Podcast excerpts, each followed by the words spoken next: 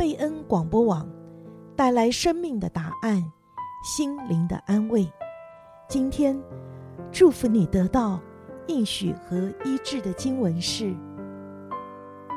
箴言》十章二十二节：耶和华所赐的福，使人富足，并不加上忧虑。《箴言》十章二十二节。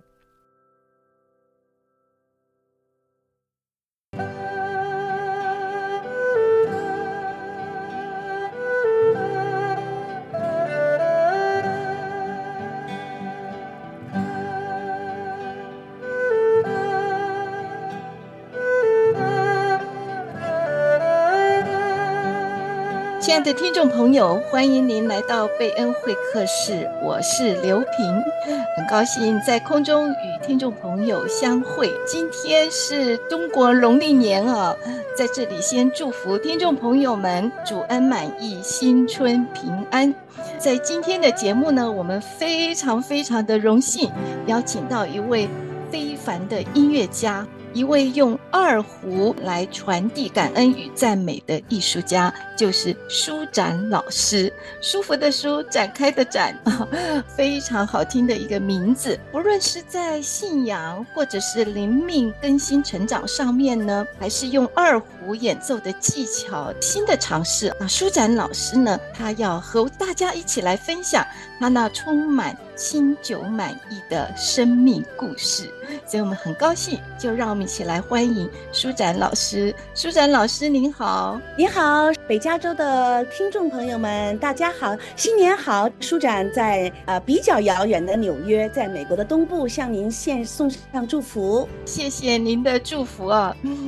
当我阅读了舒展老师的各方面的报道和故事之后，我真的非常的感叹敬佩。就让我们一起要来了解舒展老师您的音乐之旅。从你的童年开始，我们来聊一聊啊。你是在北京度过你的童年，还有少年的时光。您的父亲呢是演奏二胡，母亲呢是弹琵琶，真的是在一个音乐世家这样的一个家庭环境中，相信对您在音乐上的熏陶培育呢有很深远的影响。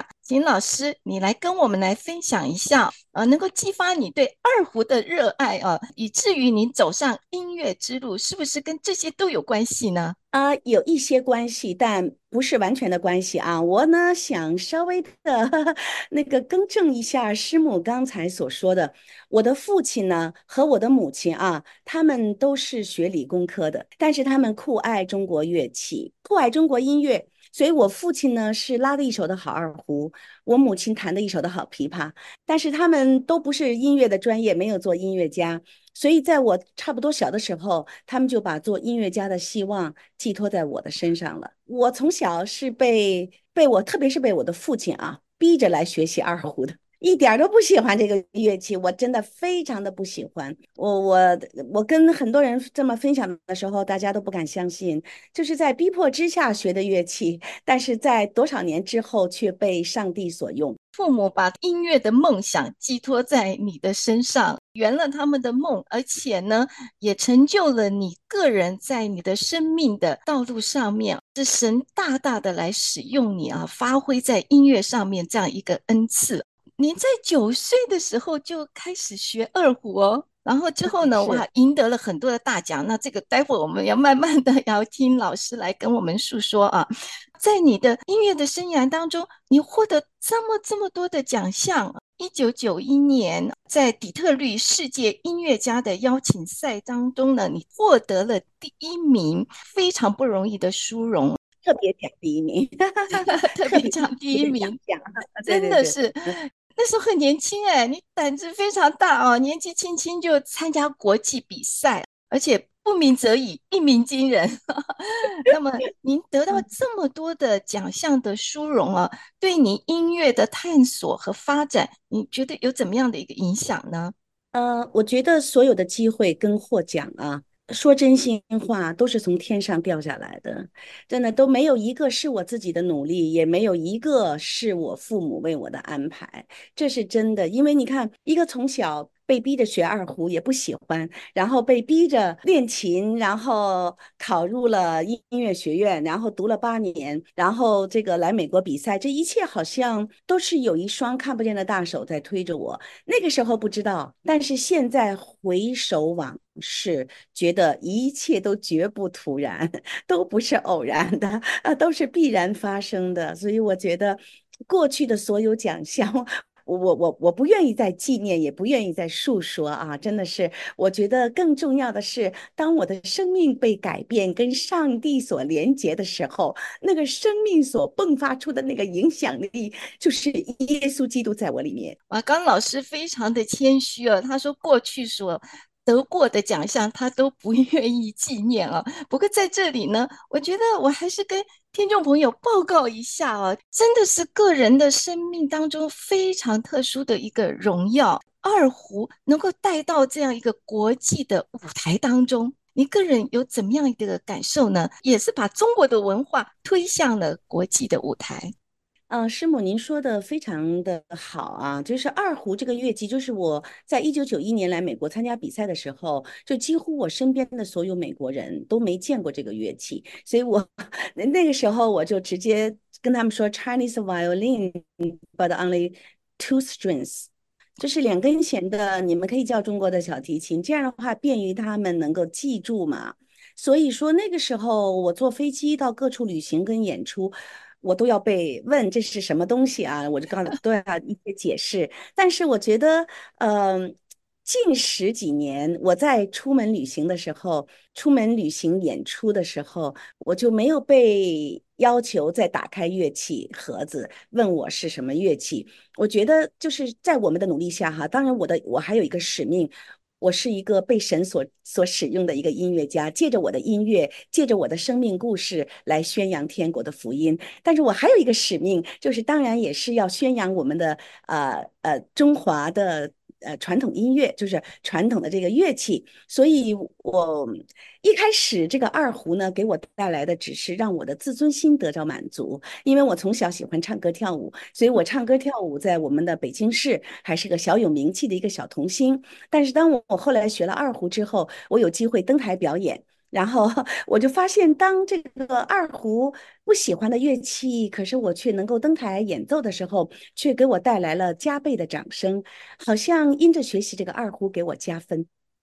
所以我才就硬着头皮一直学下来，觉得这个乐器是给我争面子的，以至于我在底特律的那次比赛中，当我获奖的那一刻，我站在讲台上领奖台上，我第一个感受就是哇，二胡你真给我争面子啊，哈哈哈，给我争了面子。然后我也觉得，我觉得很荣幸能够用这把二胡在国际上扬名。二胡啊，让你能够为国争光啊，也真的为福音而发光。您刚刚提到底特律的那一场的比赛，哎，我们特别要来谈一谈，因为那一场的比赛呢，在你的人生中也是一个很大的转折，因为那次的得奖把你留在了美国。我是非常愿意提说这一段，因为没有这一段就没有现在的我啊。就是当我收到邀请函的时候，我还真是不想来美国，因为我从小到大都没有做过美国梦。嗯，我觉得 靠着我父母的人面关系，靠着我是音乐学院的学生，靠着我的教授们，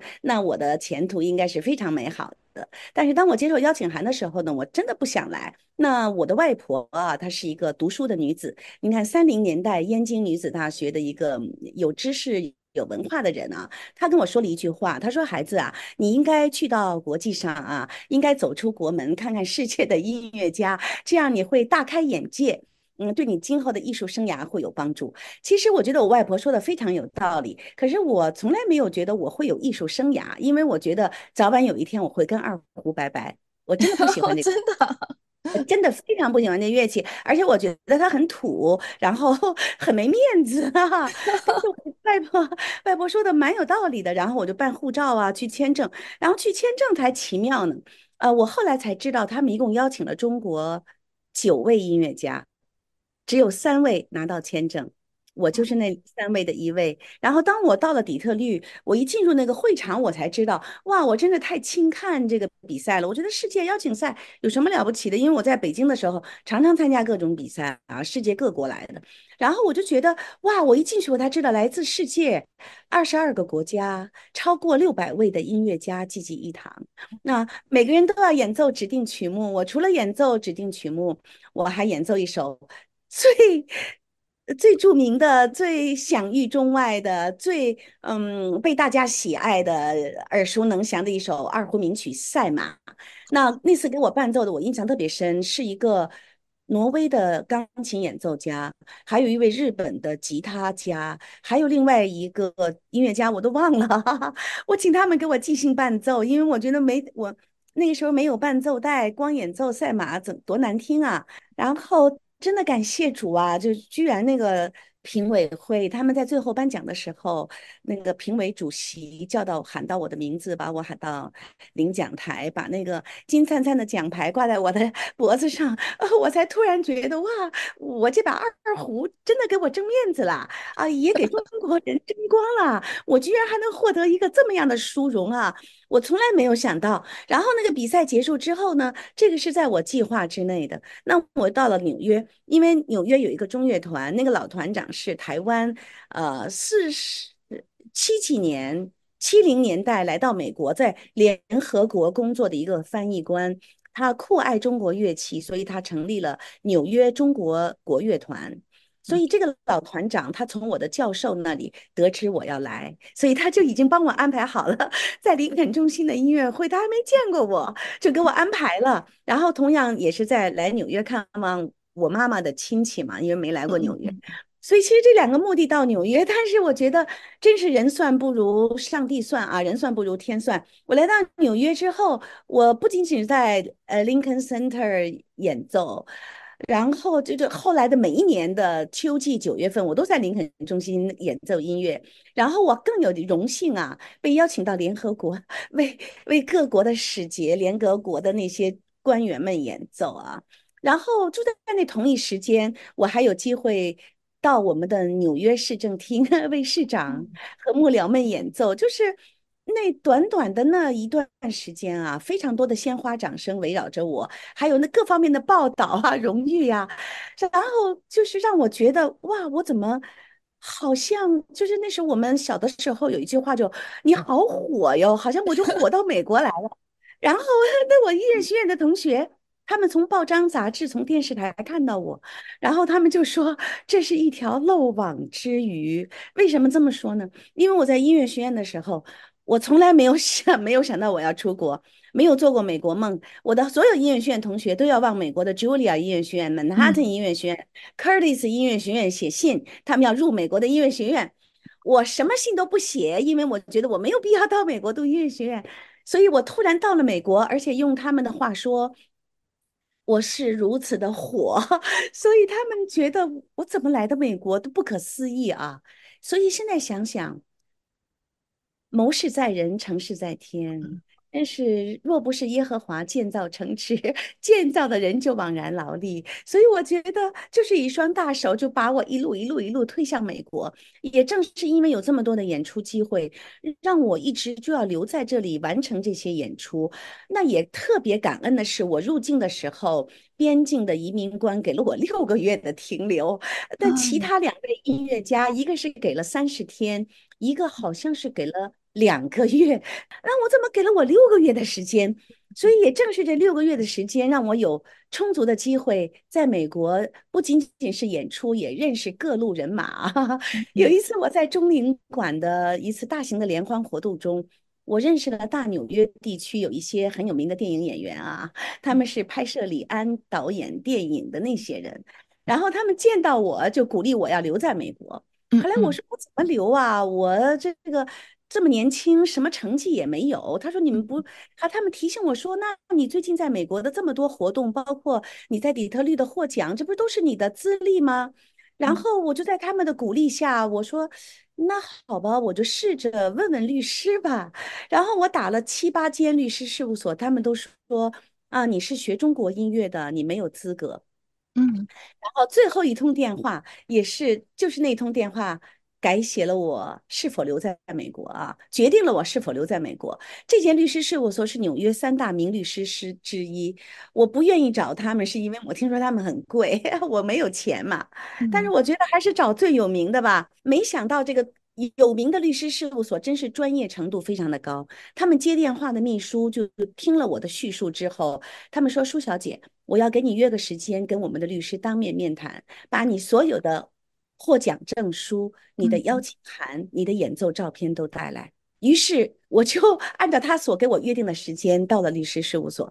这个律师看了我的整个资料，他只说了一句话，他说：“啊，舒小姐，你这么年轻就取得了这么多的成绩。”我当时觉得律师可能不相信这是我的，我说律师这这些都是我的，我没不是别人的。律师说我相信是你的，我就是觉得说你这么年轻就取得这么多成就，非常难得，那我愿意试着帮你申请。于是他就收下了我的案子。他经过了一段时间的 prepare 整整理和计划，然后他把我的案子送出去，然后我是在圣诞节 Christmas Eve 那一天。我收到了 approval notice，哇，收到了批准函，我简直没有想到，我一算那个时间就不算邮路啊，二十四天，我在二十四天内收到了移民局的批准，我的美国杰出 outstanding musician 的杰出家的绿卡。就简直像做梦一样，我身边所有的朋友，包括我的父母，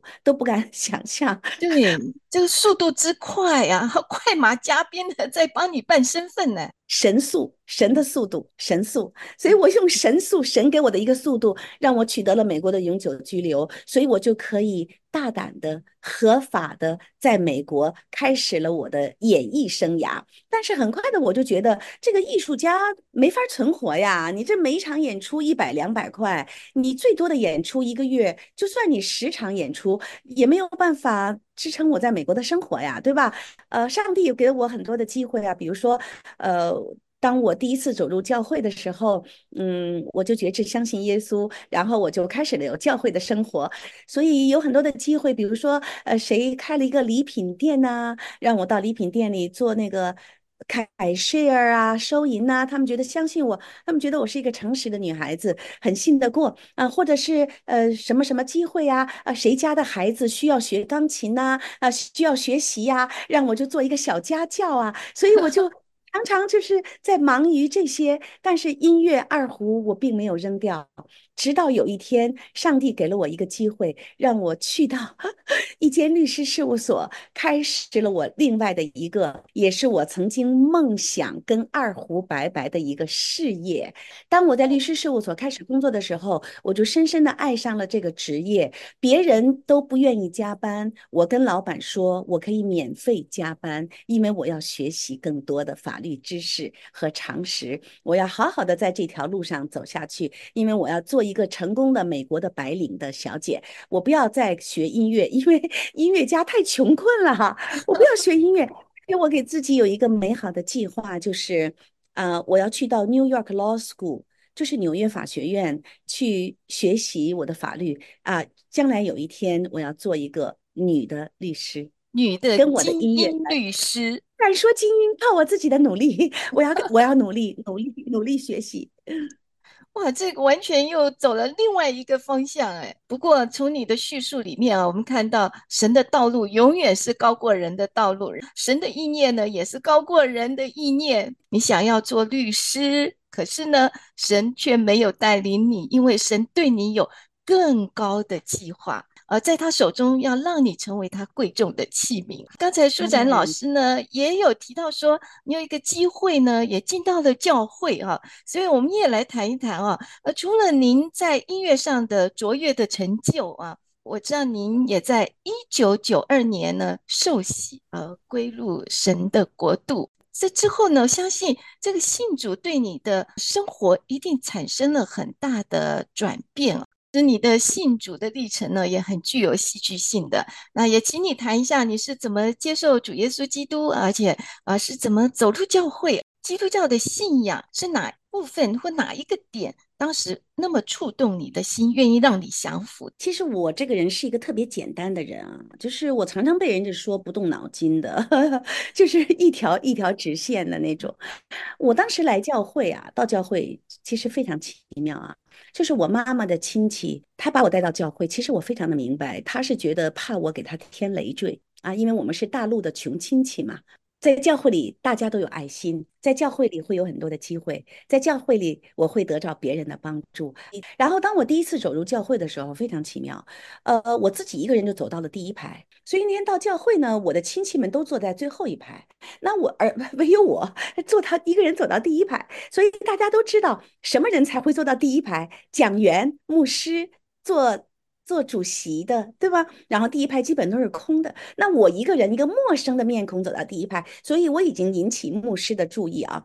那天那位牧师，我印象非常深刻，他姓谢，谢牧师，高高的个子，他是从台湾来的，而且讲的国语非常的好听。那个时候。我没有听过台湾人讲国语，因为我在北京长大的，我们讲的都是北京话。他的态度非常的和蔼可亲，就像一个副长一样。然后他口中所说的每一句话，我一句都听不懂，但是特别的吸引我。然后台前的那个十字架也特别的吸引我。嗯，聚会结束，牧师就呃走到我的面前跟我问候啊，然后请问我哪里来的？然后牧师就把救恩给我做了介绍。然后他就告诉我说，上帝爱我们，就是把他的独生儿子名叫耶稣基督差遣到人世间。他为了向我们证明上帝的爱，走到各城各乡，宣扬天国的。好消息就是上帝爱世人，然后他医治瞎眼的、瘸腿的，安慰心灵忧伤的，给绝望的人带来希望。他在世三十三年半，做了许多人不能做的，但是他又是一个完全的人，他又是完全的神。他后来又被挂在十字架上，他流的宝血啊，能够涂抹遮盖我们的过犯。那我们因着相信他，就能够做一个啊，就能够有永远的盼望。有永远的生命。他说：“舒小姐，你愿意接受耶稣吗？”其实当牧师在跟我讲的时候，我的脑子里就没有办法，这信息量太大了，我没有办法一下接受。但是我的良心告诉我，这是一个非常善良的、非常美好的、非常值得我去信靠的。这么一位耶稣，我当时就说好，我愿意。那我说我愿意的时候，我还有一个想法，就是像那个脑筋里面就好像那个快速的过很多的东西。我想说，哎，在这遥远的地球的西半边，我的父母再有能力，哎呀，哎呀，帮不了我了。我的教授再有权威，他也管不着我了。那我就请这位耶稣管我吧。如果他是这么一位善良的主，那他是主。那就让他在我的心中做主吧。所以牧师带我做了祷告，我一开口祷告，我的眼泪就像断了线的珠子往下流。我就边流泪边祷告，边祷告，我边在想，我来到美国这么短短的时间，这么多的荣誉、鲜花、掌声围绕着我。我开心还来不及，我为什么会流泪啊？好像这个流泪不是什么委屈的，也不是什么伤心的。我后来才知道，是上帝的爱摸着了我的心。我知道有一位天上的父亲比我地上的爸爸更爱我，更可以施恩带领我以后的每一条路。我就把我自己交给他，完全错不了。就那一天，第一次到教会，第一次听信息，第一次认识耶稣。我就立志跟随他，立志跟随他，就一生永远跟随都不变。呀，我也没想到，我也没想到，我这个一个立定就是一个一生的一生的决定，对，一生一世的对神的承诺啊，就走在他的道路当中。你刚刚讲到说，其实你是生长在一个非常幸福温馨的家庭中长大的孩子，而且人生也。真的说起来很顺遂耶，这么年轻哈，就走上了世界的舞台啊！所以当时的那种触动，那种流下眼泪啊，我觉得真的是圣灵的感动，完完全全是圣灵的感动啊！也是好像上帝的爱，就好像一道暖流进入到你的心里面啊，来触动到你啊，让你觉得好像被保爱、被珍惜、被接纳的那种感觉。对对。是的，是的，是的，嗯。那当你信主之后，你觉得在你的音乐的领域方面，有怎么样的不同吗？在你的音乐的表现上面，你的心态有怎么样的一个变化呢？刚刚信主的头几年，生命还很弱小啊，那个时候我还是想着我自己，就是。当人家请我的时候啊，我都会说：“哎呀，你们能能坐多少人呐？哎呀，少于八百人，我真的不愿意去呀，人太少了，掌声也不够响亮，我就觉得不过瘾呐。然后，特别是有一些咱们福音的大型聚会啊，conference 啊，或者教会的特别聚会啊，嗯，大家都很爱护我，给我机会让我去献诗啊。那时候我最不喜欢听献诗这两个字。”因为，因为我觉得诗歌是如此的简单，怎能表现我二胡之美？那我的二胡是要在著名的音乐殿堂啊演奏，呃，著名的古典名曲啊，诗歌十几二十小节，怎么能让人家了解我手中的技巧呢？哎，我都是这样想的。借着上帝的话语啊，借着圣灵在我生命中的带领，我觉得我向着神的信心都是从天上赐下来的，绝对不是我自己就有的。然后也是圣灵带着我开始读他的话语，开始明白上帝的心意，就是借着箴言书十六章十八节：骄傲在败坏以先，狂心在跌倒之前。哦，我看到上帝的话语，我内心非常的惧怕，因为。我不能做一个败坏跟跌倒的人，所以我就向上帝祷告，我说主耶稣慈爱天父啊，啊，求你帮助我改掉我的骄傲，因为我不要做个败坏跟跌倒的人，我要做个蒙你喜悦、被你所祝福的人。所以我就开始，当有了这个祷告之后，上帝的灵和主耶稣的恩典，还有。他所赐给我，在我生命中的那一份信靠的心，就让我慢慢的在耶稣基督里成长。就好比一个小小的、弱弱的一个葡萄枝子，就连接在主那棵巨大的葡萄藤上。生命真的是在慢慢的改变。我不敢说我的生命是在一瞬间被翻转。我觉得生命的改变是有过程，是要用时间的。嗯，我觉得我自己不是那一瞬间的，是有一个过程的。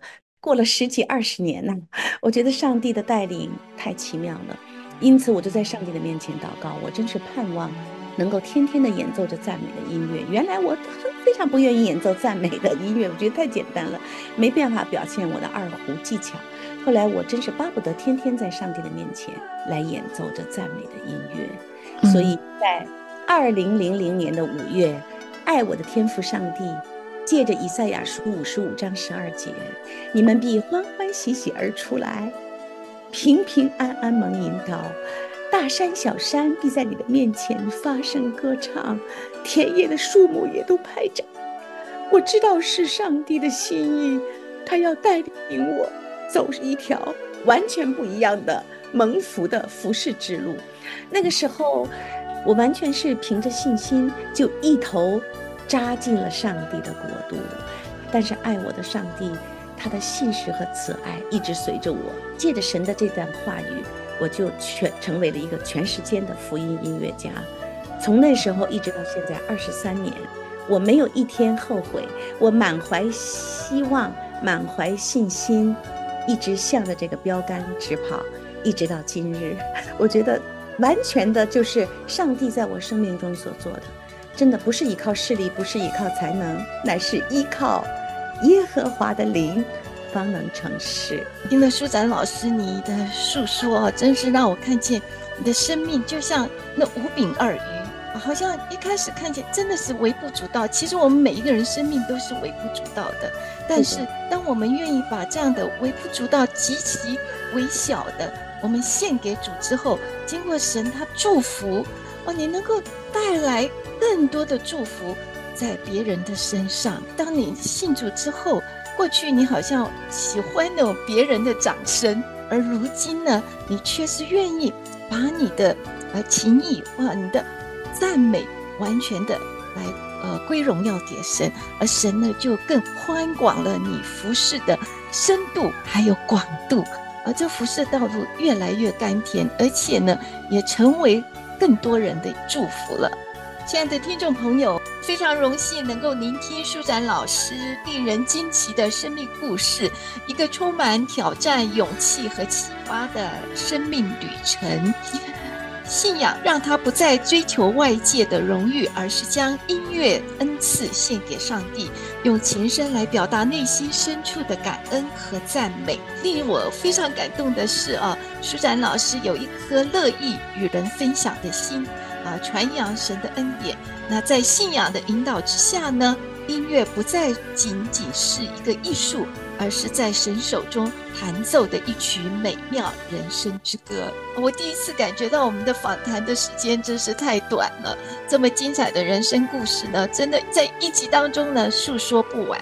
听众朋友，让我们怀着期待的心哦，在下一集访谈当中呢，舒展老师会有更精彩的片段，请听众朋友周一晚上八点锁定 FM 九十六点一贝恩会客室的节目。我们与您空中再相见喽！谢谢舒展老师，谢谢您，谢谢亲爱的听众朋友们，拜拜。